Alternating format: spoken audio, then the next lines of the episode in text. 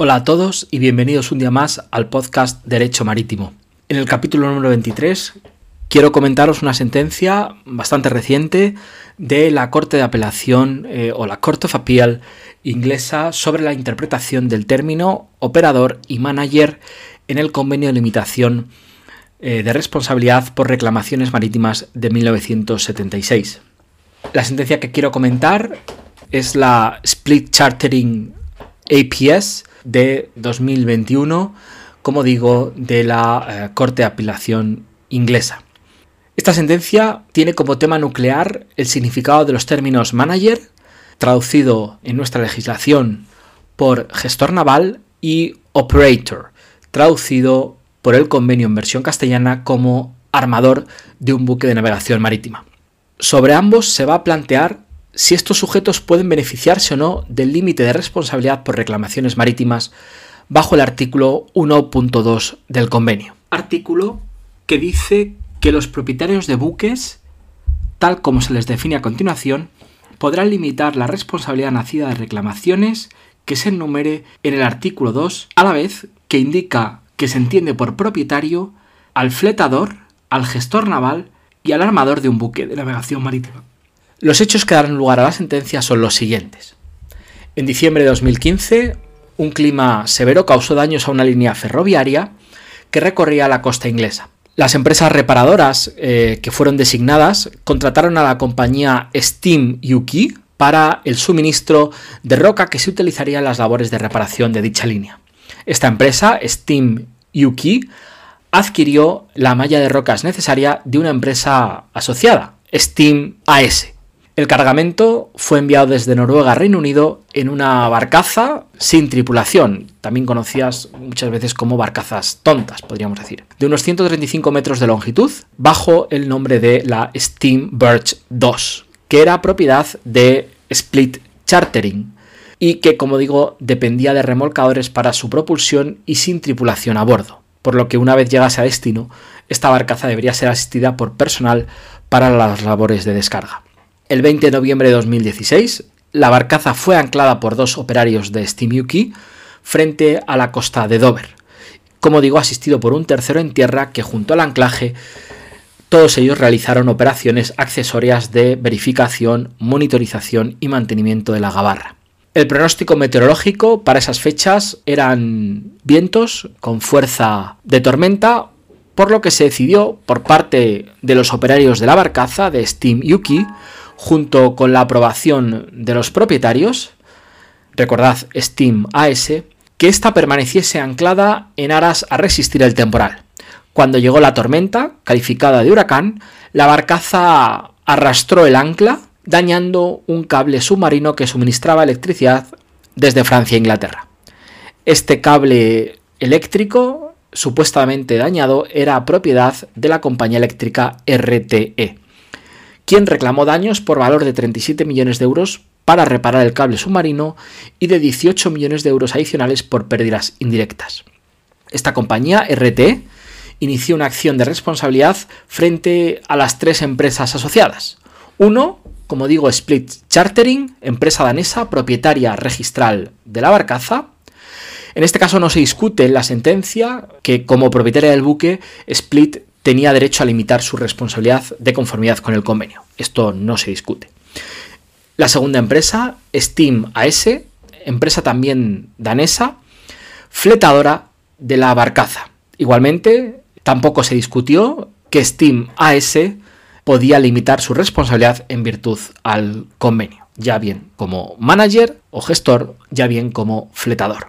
Y por último, la tercera empresa, y es aquí donde radica el conflicto, y la importancia de esta sentencia es Steam Yuki, que es la compradora de la malla de rocas y es la que durante el tiempo en que la barcaza estuvo fondeada, el personal de esta compañía, de Steam Yuki, se encontró a bordo de la misma monitorizando y controlando la barcaza. Como digo, la cuestión que se suscitaba es si el demandado, Yuki, era considerado o debía ser considerado gestor u operador de la barcaza no tripulada que causó el daño. La duda interpretativa se plantea porque Yuki, receptor de la carga, no tenía ninguna función formal respecto a la gestión o el funcionamiento de la nave, aunque es cierto que su personal manejaba la maquinaria de la barcaza, mientras que estaba anclada en la costa, y participaba también en la vigilancia del temporal meteorológico, así como intervino en las decisiones de dejar dicha barcaza anclada durante la tormenta.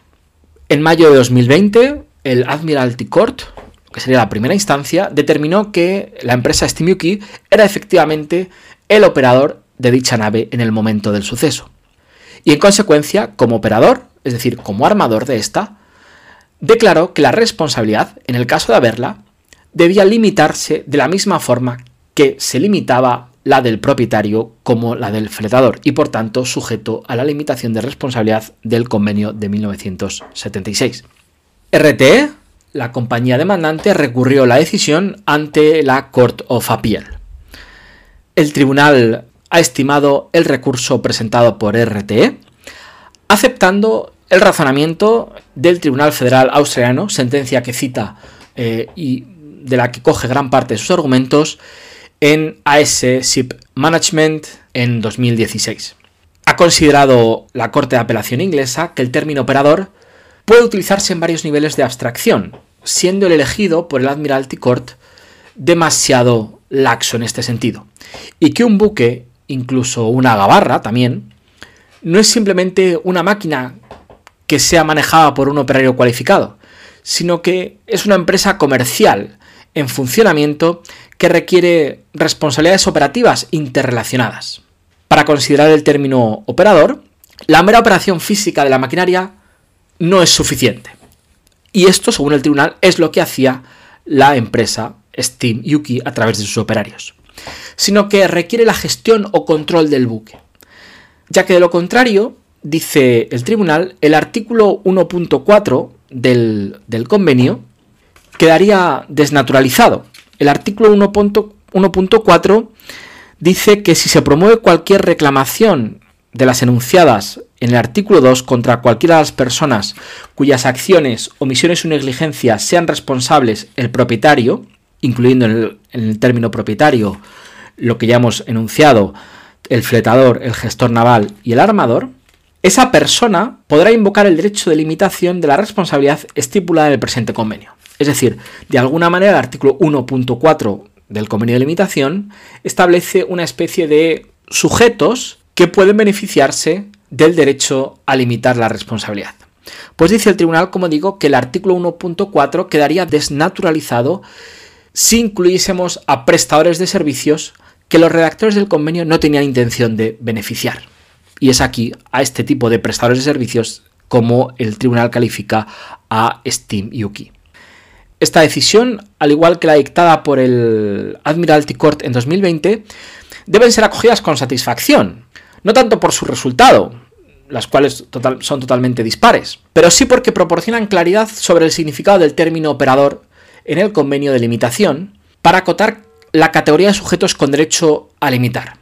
En esta ocasión, en concreto, en la Corte de Apelación, y en sentido contrario a lo que dice el Tribunal de Primera Instancia, excluyendo a aquellos que meramente asisten a otros en la gestión, explotación o navegación del buque. La interpretación mantenida por el Cortofapial sustenta el criterio de que solo los que participan en la gestión y control del buque, es decir, en la explotación, tendrán derecho a limitar su responsabilidad. ¿Cuáles serían los efectos jurídicos en nuestro país de esta interpretación? En escasas ocasiones nuestra jurisprudencia acude a precedentes extranjeros, en apoyo a sus argumentos. Lo cierto es que los tribunales británicos son muy prolijos en sus decisiones con carácter interpretativo sobre términos confusos de algunos instrumentos internacionales. La sentencia que hemos comentado es un ejemplo de este proceder. En España, el BOE tradujo los términos manager y operator del artículo 1 por gestor naval y armador respectivamente. El primero, el de gestor naval, no violenta las funciones que a lo largo de la sentencia tanto de esta como de primera instancia, se predican de él.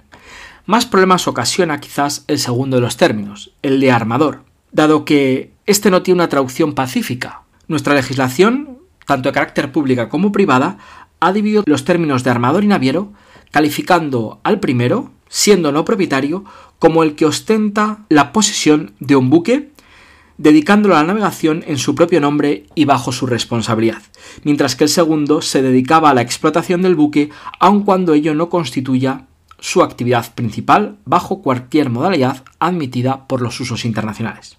Es evidente que Steam Yuki no encaja en la descripción de naviero, por lo menos de la que hace nuestra legislación. Pero ¿cabría considerar entonces a Steam Yuki como armadora?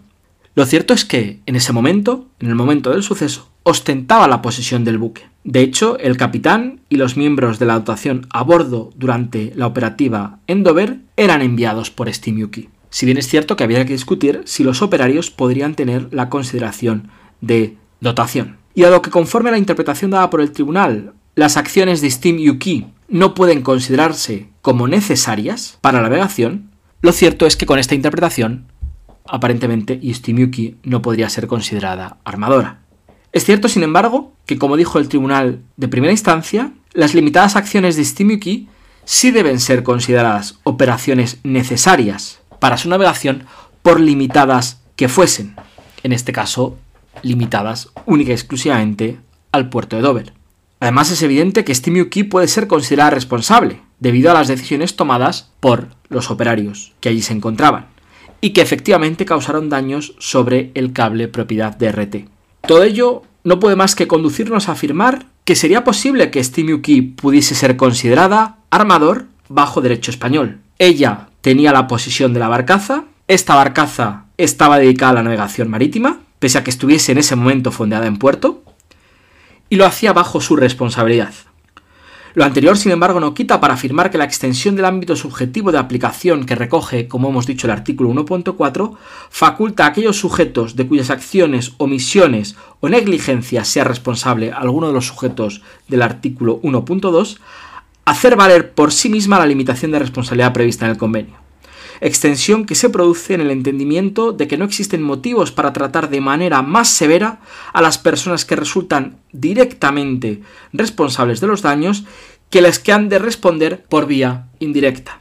Este segundo grado de responsabilidad permite evitar el recurso frecuente de los perjudicados de demandar a los dependientes del deudor para esquivar así la aplicación de los límites de responsabilidad, es quizá este subterfugio el que incluso en aquellas jurisdicciones en las que los términos impidiesen a Steam Yuki beneficiarse, tal y como hace ahora el corto fapial inglés, beneficiarse de estos límites de responsabilidad en los mismos parámetros que lo han sido el propietario o el fletador. Como decimos, subterfugio que ni siquiera en el artículo 1.4 el tribunal ha tenido en consideración. No sabemos si esta sentencia llegará al Tribunal Supremo inglés. Lo que está claro es que nos encontramos ante una sentencia, al igual que ya lo era la de 2020 de primera instancia, que se enfrentan, diría que prácticamente por primera vez en el Reino Unido, a la interpretación de los términos operador o armador y gestor naval. Por lo tanto, como decimos, deben ser acogidas con satisfacción. Concluimos aquí este comentario a esta sentencia reciente del Court Fapiel inglés, reciente y a la vez yo diría que bastante importante, porque nos puede dar algunas claves sobre el derecho de limitación de buques no tripulados, con lo que eso puede suponer efectos de la posibilidad de aplicar este tipo de limitaciones de responsabilidad cuando los buques autónomos empiecen a operar. Espero que os haya parecido interesante. En las notas del programa os dejo el enlace a, a dicha sentencia para que podáis consultarlo en cualquier momento. Daros las gracias por vuestra escucha y recordaros que nos vemos en el siguiente podcast.